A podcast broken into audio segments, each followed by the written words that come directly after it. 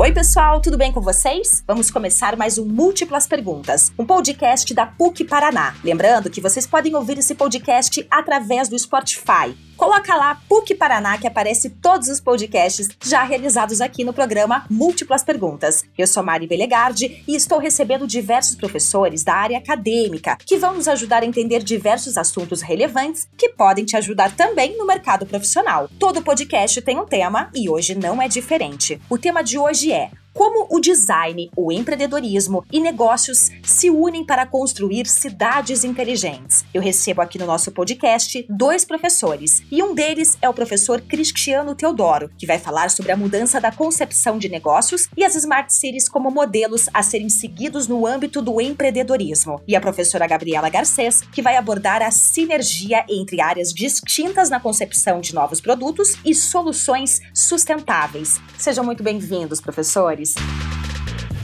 Vou começar fazendo a pergunta para o professor Cristiano. Você é professor no curso de medicina e envolvido com empreendedorismo e inovação na Hot Milk. Poderia nos descrever quais as principais tecnologias poderão impactar este setor nos próximos anos e como isso se conecta com o conceito de cidades inteligentes? Bom, é, a minha história é uma história bem curiosa, né? Porque eu sou biomédico de formação, dou aula no curso de medicina, mas boa parte do meu tempo na PUC é trabalhar com empreendedorismo, inovação e agora com os novos modelos de negócio. Então, eu estou na Hot Milk já há quatro anos, coordeno a ação da Hot Milk aqui na, no campus Londrina. Para quem não sabe, a Hot Milk é a aceleradora de startup da PUC. Hoje é o ecossistema de inovação da universidade, né? Então, tudo que tem a ver com empreendedorismo, inovação, é, desemboca lá na Hot Milk. A gente atende o, o campus inteiro. E é, as, as novas tecnologias ou as ferramentas que vão impactar bastante, principalmente a área da saúde, elas já estão sendo previstas há um bom tempo, né?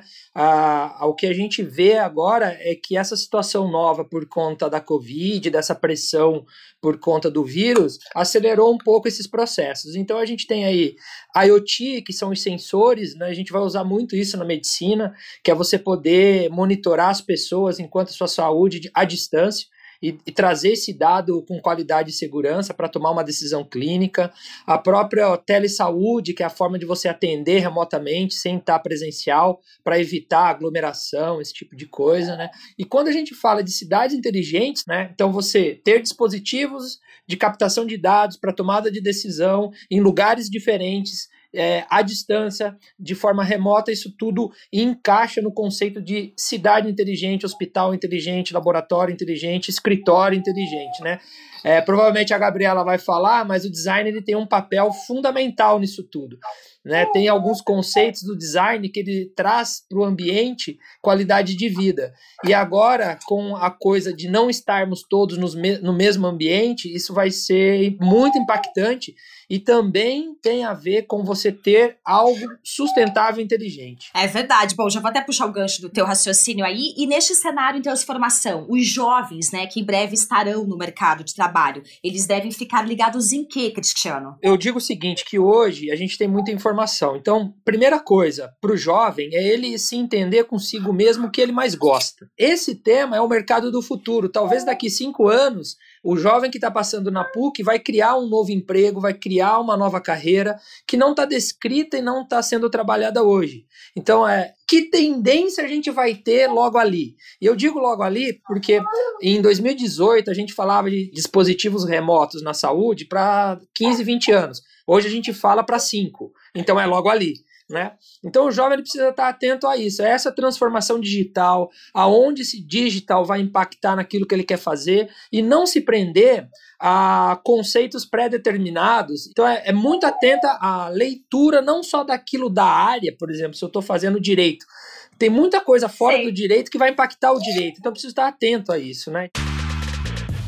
Bom, professora, como as áreas que parecem tão distintas quanto o design e a economia podem atuar juntas para trazer soluções mais sustentáveis? Então, Mari, o design ele sempre teve aí um namorico com a economia, né? Porque enquanto se chamava desenho industrial, foi assim que começou, né, a ser chamado no Brasil a profissão, isso já indicava bem claro que o foco era produção e consumo. Esse começo do design a gente tem um foco em trazer produtos que, além de cumprir é, funções práticas, no sentido de ser úteis para as pessoas, ou funções estéticas, né, é, sejam produtos esteticamente agradáveis, a gente tem também é, a preocupação com que eles sejam feitos em massa, sejam feitos em escala.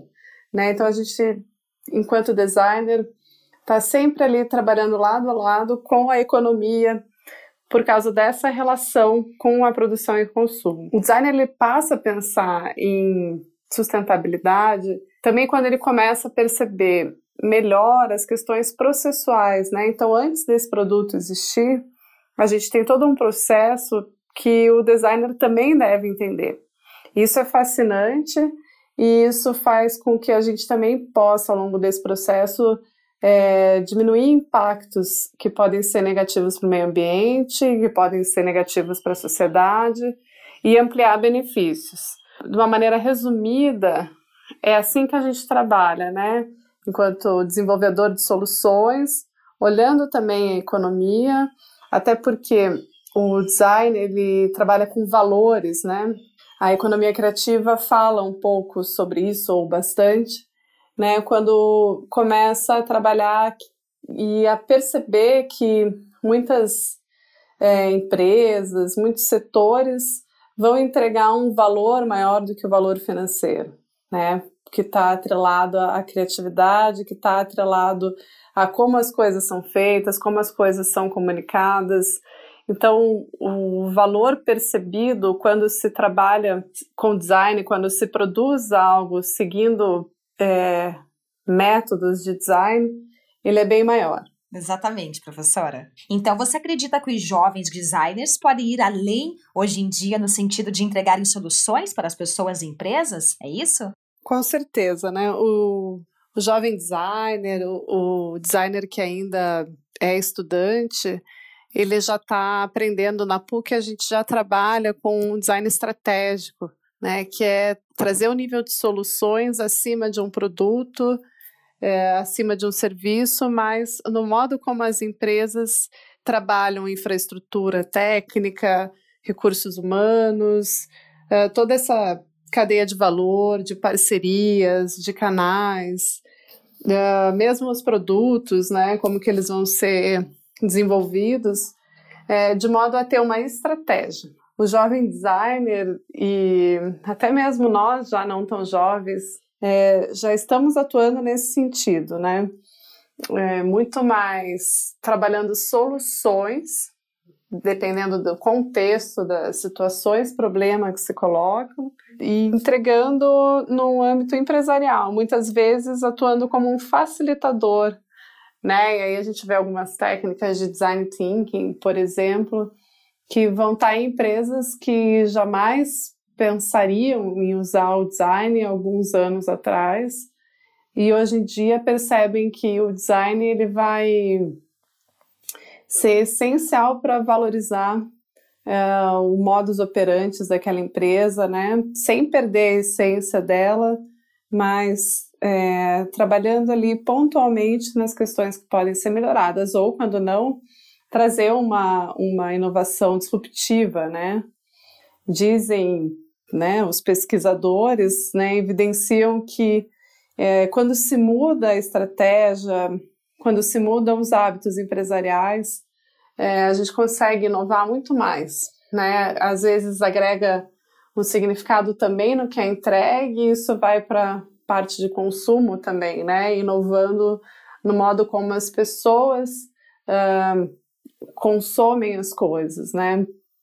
Hoje em dia a gente já tem é, muitas inovações nesse sentido que são possíveis graças aos recursos tecnológicos e à criatividade que o designer tem em trabalhar junto deles.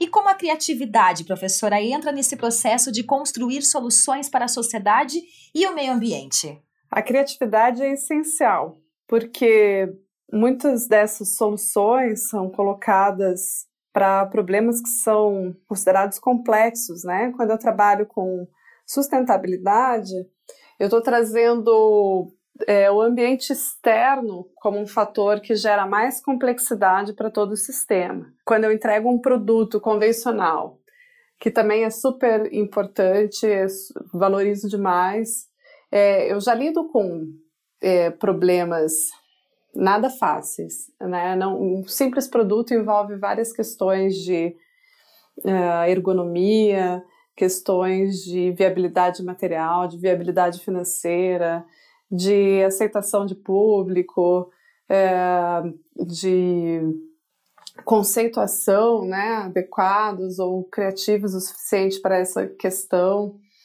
É, mas aí quando eu coloco a sustentabilidade como algo a ser alcançado, né, e tem vários métodos para se fazer isso, porque a sustentabilidade completa é praticamente impossível, né, então também vai depender do contexto a sustentabilidade que vai ser atingida, mas eu trago questões do meio ambiente questões sociais. Então, eu tenho que ser bastante criativo para além de entregar um produto com todas aquelas qualidades que foram pensadas antes, ainda atender a, a questão de melhorar o bem-estar das pessoas e também não gerar impactos negativos para o meio externo. E isso quando coloca-se mais é, limites na criação, eu acredito que estimula bastante a criatividade. Então, ao invés de se tornar mais entediante, maçante, isso torna o projeto, a solução ainda mais estimulante. Professor, o estudante que está em casa deve estar se perguntando: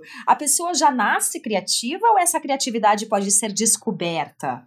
Ótima pergunta, Mari. É, a criatividade ela pode ser estimulada o ser humano é um ser criativo, com, tem isso como algo inato, né? Na, no curso de design da PUC tem uma disciplina inteira voltada para se estimular a criatividade, para é, compreender métodos, recursos, né? Ferramentas que possibilitem essa criatividade tanto individual quanto em grupo. Provavelmente, se a pessoa já tem um interesse pela área do design, ela já tem uma certa curiosidade, que é um elemento essencial para se trazer criatividade, para se trazer vontade de solucionar problemas. Então, talento não é uma coisa necessária, tá? Existem vários recursos para a gente gerar um designer com a sua peculiaridade, né? Cada uma pessoa vai descobrir o que pode entregar melhor aí para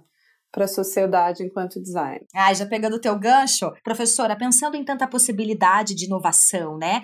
Me diga, você vê a atividade do designer, a pandemia e pós-pandemia, por exemplo? Tem mais obstáculos ou oportunidades nessa área? Mari, para alguém que exercita resolver problemas, procurar soluções, toda situação considerada crítica, considerada uma crise, vai ser um prato cheio de oportunidades existem muitos desafios aí, né, que a gente está passando com a pandemia, a própria questão da saúde e a questão da economia. Então, a gente tem oportunidades diversas e várias atuações já acontecendo. Muitos designers, sejam estudantes ou já no mercado, é, se viram diante de uma situação que foram, é, não gosto da palavra treinados, mas foram treinados a vida toda para exercitar. Então, logo que a pandemia foi é, percebida, vários designers colocaram em ação, trazendo suas pesquisas de modo aberto, entrando em colaboração, independente é, de ganhos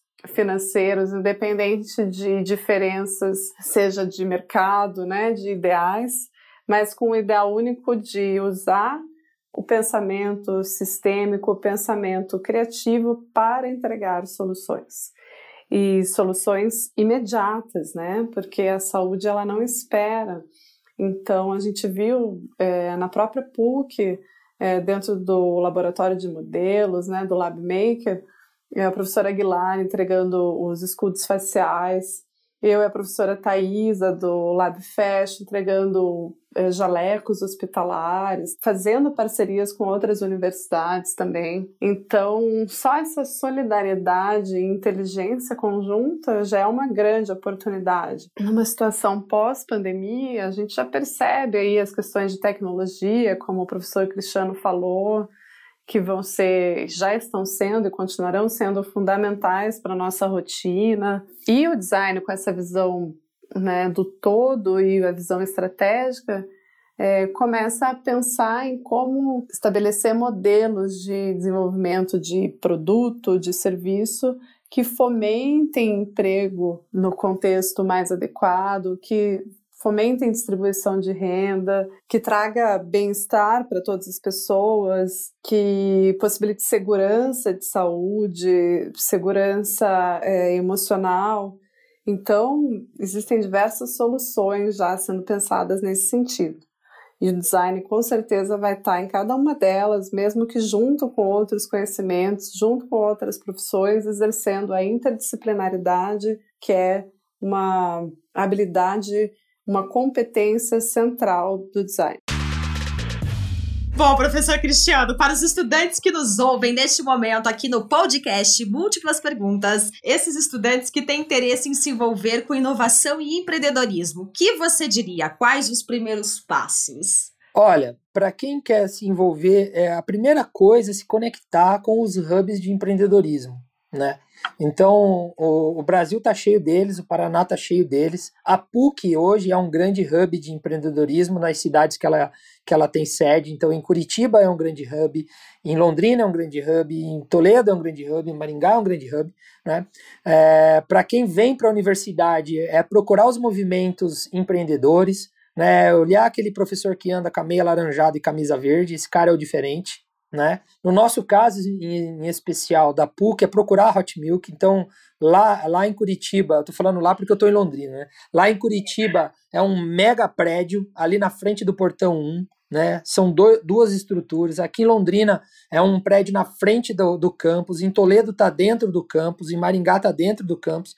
Então, é procurar aonde está acontecendo. Porque, veja, o empreendedorismo é a ação de fazer.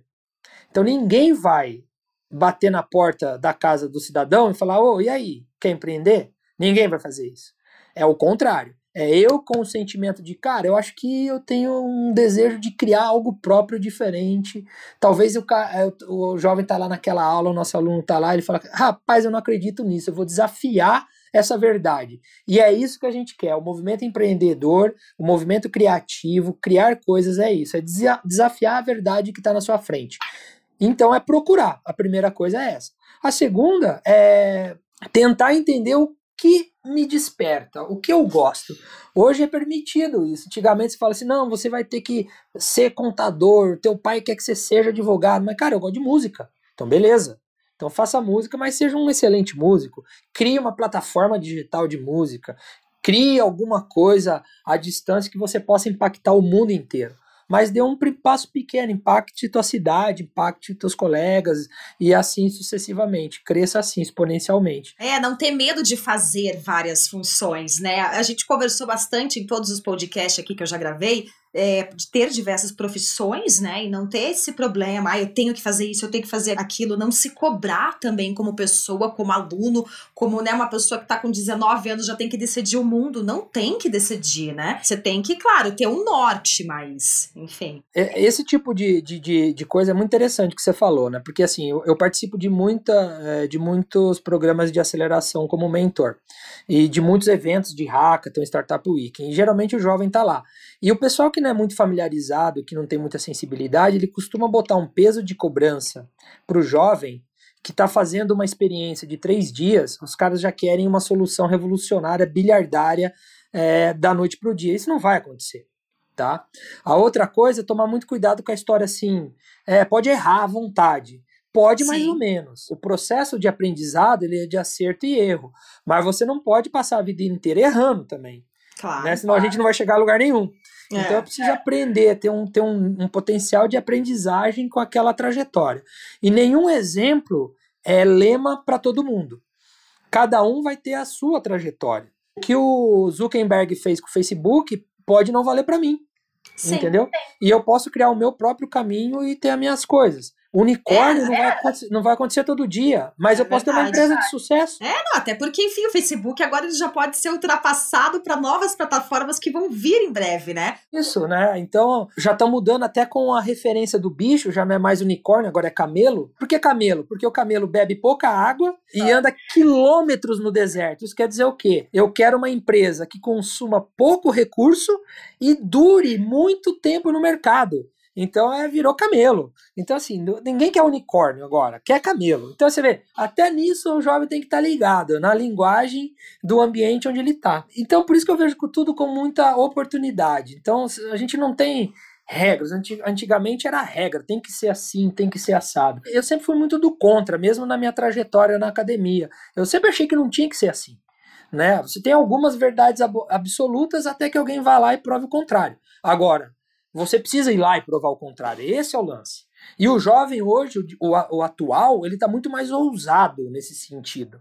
Né? E isso eu acho muito mais bonito.